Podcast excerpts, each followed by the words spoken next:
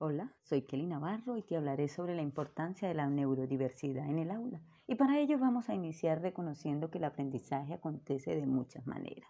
Y esto deriva en múltiples formas de aprender. De hecho, todos aprendemos de diferente manera y un ritmo individual.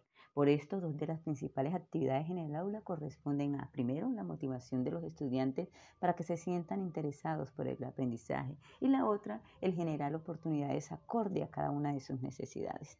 Este concepto de neurodiversidad surge a finales del 1990 y defiende la idea de la diversidad funcional, partiendo de que cada persona tiene diferentes capacidades y distinto potencial que puede desarrollar. Al entender cómo funciona nuestro cerebro, podemos conocer la mejor manera para llevar a cabo los procesos de enseñanza-aprendizaje. Como resultado, han tomado protagonismo premisas sobre cómo lograr la aplicación de la neuroeducación en el aula, especialmente en las que desarrollan estrategias que benefician la neurodiversidad y en las que se promueve el aprendizaje significativo. Al igual que en la vida, la diversidad dentro del aula aporta ventajas y hay algunos inconvenientes. Siempre que adaptemos nuestras metodologías a las necesidades de cada persona, vamos a tener y lograr grandes estrategias. Por esta razón, el proceso de educación debe encaminarse hacia el dinamismo y evolución del sistema cerebral del niño. Esto permitirá una adaptación a la vida diaria y mejorará notablemente el proceso de aprendizaje de diferentes temáticas. Por lo tanto, padres, y profesores debemos tener en cuenta las siguientes características durante la enseñanza de cualquier conducta o actividad. Lo primero de ello es poner esfuerzo.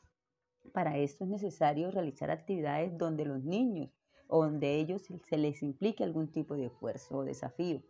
Además, debe de ser una actividad novedosa y tener un nivel de dificultad adecuado para su edad. Descansar a tiempo.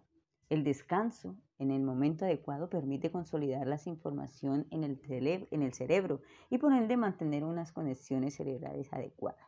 Otra actividad importante es pensar con cuidado antes de actuar. Es importante enseñarles a reflexionar a los estudiantes y a los, eh, a los niños sobre lo que van a hacer, ya que esto potenciará sus conexiones neuronales. Y quizás una de las más importantes radica en guiar a través del ejemplo. El aprendizaje por imitación es fundamental. En ella toman protagonismo las neuronas espejo. Para que el niño aprenda necesita sentirse seguro, tranquilo y apreciado. En el caso de la escuela es necesario permitir al niño compartir, conocer, moverse, crear y describir el mundo por sí mismo. Asimismo, precisa un ambiente natural y tranquilo que responda a sus necesidades en cada una de sus etapas para poder aplicar estrategias educativas que puedan transformar el proceso de enseñanza y aprendizaje. Ah, sabemos que los cambios no son fáciles y que toman tiempo, por eso la invitación a utilizar cada una de estas estrategias y conceptos. Muchas gracias.